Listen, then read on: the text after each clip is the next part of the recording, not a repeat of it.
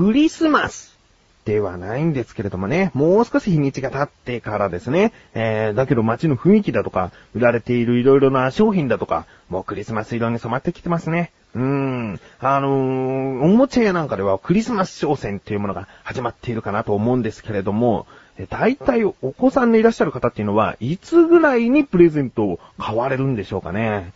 えー、24の夜に渡すと考えると、20日とか、えー、それぐらいに用意するんですかね。だけど、自分が思ったのは、その頃に集中して買われる方が多いんじゃないかなと思ってね。うん、その日に行って売り切れで、じゃあ次の日行こうかってなるけど、もう日にちがないじゃないですか。えー、買いに行く日も毎日行けるわけでもないと思うし、だから買うって決めた日にちゃんと買える方がいいなと思うんですけど、どうなんですかね。それほどまあおもちゃ屋さんもこう入荷してるとは思うんですけどね。だけど前もって、その、買っておこうかなと思いまして、で、うちの母親がですね、クリスマスプレゼントを息子に買ってくれるというので、で、何がいいかっていう話をしてたんですね。で、おもちゃ屋に行くと大体このおもちゃに食いつくんだよっていう話をしたら、じゃあそれ買ってあげるからっつって、で、いつぐらいに買いに行こうかねって話になったんですね。だけど、うん、まあさっき言ったように遅くなっちゃって売り切れだとあれだからもう買っちゃってもいいんじゃないと。決めてあるんだったらもう買って用意しておくで十分いいんじゃないかなと思って。で、そのおもちゃを買ったんですね。うん。まあ、そんな準備をしていたんですがっていうところで、えー、タイトルコール後にお話をしたいなと思います。それでは、クリスマスプレゼント、確かに幼い頃、楽しみでしょうがなかった自分がお送りします。菊池のなだらか向上心。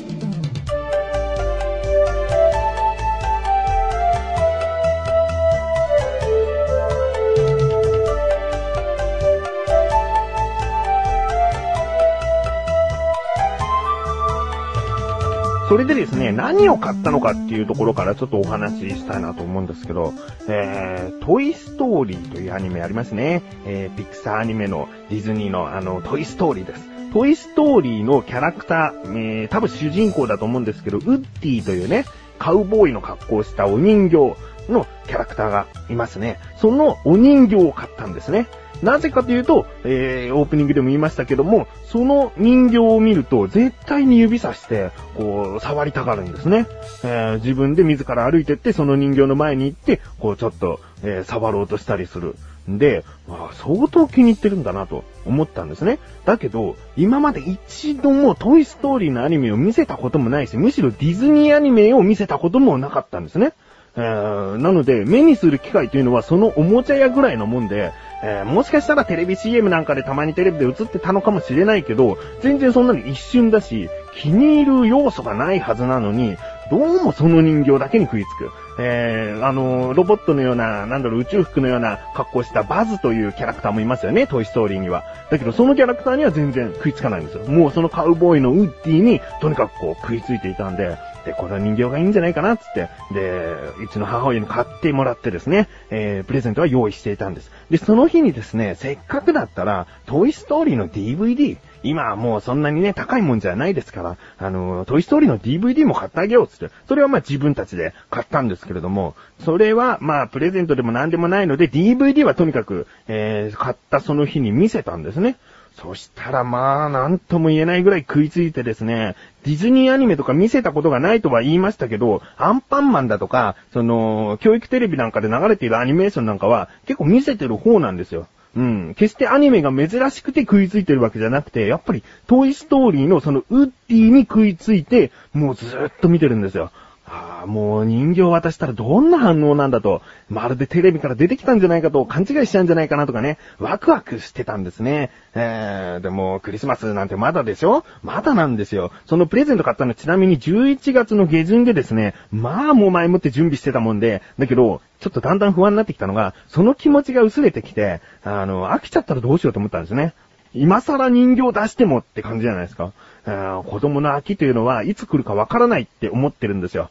えー、やれることがどんどんどんどんこれからも多くなってくると思うんで、そのたんびに興味というものは変わっていくと思うんで、12月のクリスマスの頃までトイストーリー好きでいてくれるかなと不安になっちゃって。で、それを、えー、母親とかね、えー、神さんとかと相談した結果、もう渡しちゃおうかと。えー、一応クリスマスプレゼントとして渡してしまおうかっていう話になって、で、とある日に、そのウッディの人形をですね、プレゼントしたんですね。もう楽しみでしょうがない。どんな反応をするか。えー、で、えー、プレゼントを渡して、で、自分が自由に触れるような状態になった時には、もう、なかなか手放さなかったですね。相当お気に入りのようで、その日はとにかくずっと持ってたし、お風呂に入ろうとする時も、こう手放したくないみたいな。感じなんですね。えー、一応電池が入って声が出るってやつだからお風呂を一緒に入れることはできないんですよ。もちろん人形だし。えー、だからそれダメだよつって、えー、お風呂出たらまた一緒に遊びなねつって置いたりするんだけども、えー、嫌がったりしてですね、泣いてしまう時もあるんですけれども、えー、とにかくお気に入りのようで、そして寝る時もですね、一緒の布団に入って、こう、持って寝るんですね。相当気に入ったなと。うん。でね、まあ、よく考えたいんですよね。ウッディをなんで好きになったのか。えー、トイストーリーというアニメなんか見せたことないのに、おそらく一目惚れみたいなものだと思うんですよね。おもちゃ屋で見かけた時にこれ好きってなったと思うんです。で、なんでこれ好きってなったのかなと思って、ね、いろいろと考えてみたんですね。そしたら、とあるものに似てたんですね。えー、自分が一緒に楽しいクトークやクッチレサラジオという番組をやっているマッシュルという男がいるんですけれども、この子にまず輪郭が似てるなとかね。えー、なんか顔立ちが似てるなとかね。最近あの子二重になったので、目がちょっとクリッとしだしたんですね。その辺も踏まえるとですね、なんかウッディイコールマシュルに似てるなと思ってきて。で、確かにね、マシュルっていうのは自分の友人の中で比べてみると、一番息子が懐いてるんですね。だからそこかなと。なんかイライラしてきてですね、ウッディに罪はないんですよ。うん。だけどね、そういうことかなと、なんか思ってきましたね。なんか顔が細くて、なんかああいう顔立ちのものが好きなのかなと。あー、ため息しか出なくなっちゃうな。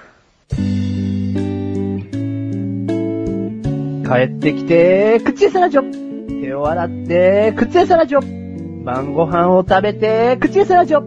お風呂に入って、口餌ラジオ。テレビを見て、口餌ラジオ。布団に入って、寝るよおやすみいつでもどこでも片手間に、口レサーラジオは毎月1回更新のアスレチック放送局で、リンクページから行けるよ。どこまでも続くのかね。さあ、気を取り直してコーナーに参りましょう。自力80%。このコーナーでは日常にある様々な疑問や質問に対して自分で調べ自分で解決していくコーナーでもあり、リスナーの方からのご相談やお悩み解決していくというコーナーです。今回もメールが届いております。ありがとうございます。なだらかネーム、赤い汗だるまさん。ありがとうございます。本文、どうも、赤い汗だるまです。はい。今回お聞きしたいことは、飛行機や船で海外に行く際に持ち込んではいけないもの、そして国内に戻る際に持ち込んではいけないものです。知ってるものは麻薬、未修正のエロ本ぐらいです。仕事で初めて飛行機に乗るときにどのぐらいの荷物を持って行っていいかわからず、手荷物をかなりコンパクトにしたことがあります。そんなときに浮かんだ疑問です。どのぐらいの荷物を持ち込んでいいかも教えてください。よろしくお願いします。ということですね。えー、自分はですね、海外旅行行ったことないんですよ、まだ。国内の飛行機には乗ったことあるんですけれども、海外行ったことないですね。行ってみたいですね。うーん、機会があれば、絶対に行きたいと思います。死ぬまでには絶対行きたいと思います。ということで、自分も事前に知っておくことは、とても助かります。赤い汗だるまさん、ありがとうございます。今回の疑問です。海外に行く際に持ち込んではいけないものって何なの？そしてどのぐらいの荷物を持ち込んでいいの？ですね。調べてきました。ここからが答え。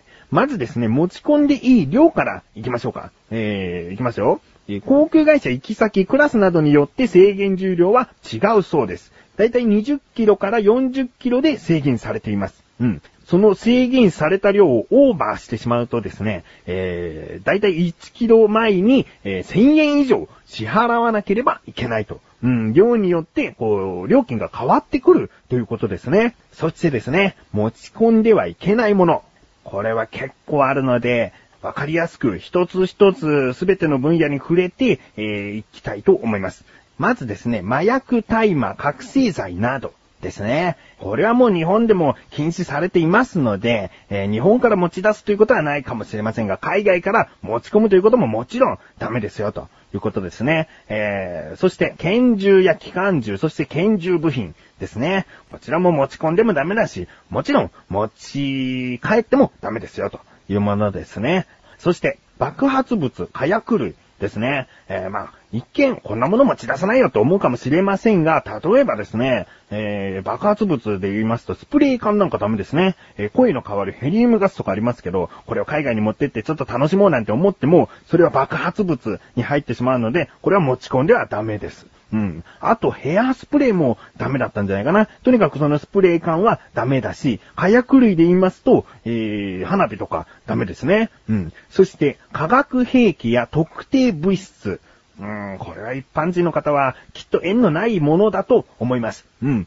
えー、そして病原体など。うん。まあ、細かく分類されて、えー、特定の病原体のことを指してはいるんですけれども、まあ、こういったものも持ち込んではいけないよということですね。次に、えー、紙幣や銀行券、印紙、郵便切手などの偽造品、変造品、模造品、並びに偽造カードですね。うん、もちろんこれはダメですね。うん。そして、法案または風俗を害すべき書籍図画、彫刻物、その他物品ということですね。おそらく赤い汗だるまさんの書いていた未修正のエロ本というのは、ここに入るんじゃないかなと思います。うん。まあ、そういうものはいけません。そして自動ポルノ。うん。日本でも最近厳しくなってきてますからね。えー、自動ポルノも持ち込んでもいけないし持ち帰ってもいけません。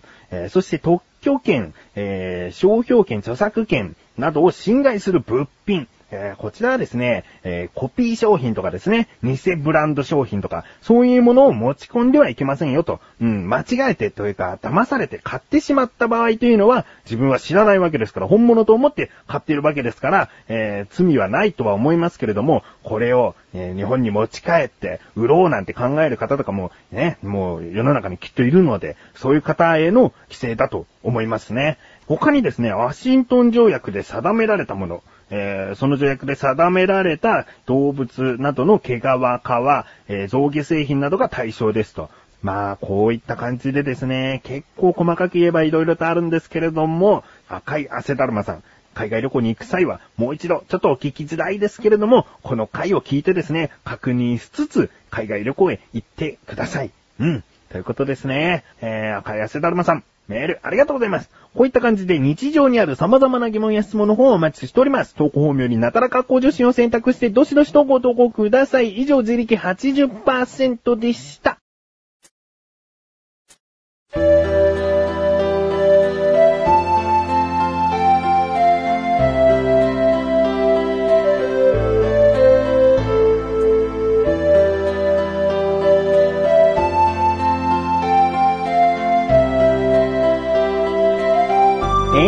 グでー。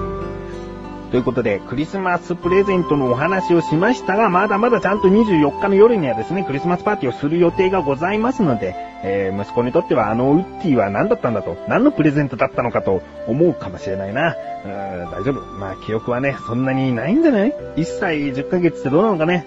えー、まあ、どの時の記憶が、えー、あればいいのかって言ったらね、正解はないから。うん、二十歳の頃になって忘れてしまった記憶はじゃあいらないのかって言ったらそうじゃないからね。うん。なのでまあ、えー、あれはクリスマスプレゼントだったんだよと、えー、常に教えていきたいね。ウッディの人形がある限り。ウッディのね。ということで、お知らせでーす。このなだらかが配信されたと同時に更新されました小高菊池の小田カルチャー、えー、聞いてみてください。今回はですね、バナナの話をしたりだとかですね、ちょっとしたホラー映画の話をしたりしてますね。えー、なんか小高祐介投げやり感がいっぱいな回かもしれないです。えー、気になるという方は聞いてみてください。あ、あとですね、音楽を紹介してますよ。とあるネットラジオ番組に差し上げた音楽のお話をしております。え、聞いてみてください。そして、ウッディに似てしまったマシュルとですね、えー、月1回の更新でございます。プッチレサーラジオ。リンクページから行けます。アスレチック放送局の中にある番組なんですけれども、こちらの方が更新されました。聞いてみてください。こちらはですね、え今年ラストになります。うん。なので、えー、ぜひともじっくりとですね、1時間何分かあるので、えー聞いてみてください。ということで、なだらかっこ女子は毎週水曜日更新です。それではまた次回、お相手は菊池翔でした。メガネタンマーにでもあるよ。お疲れ様です。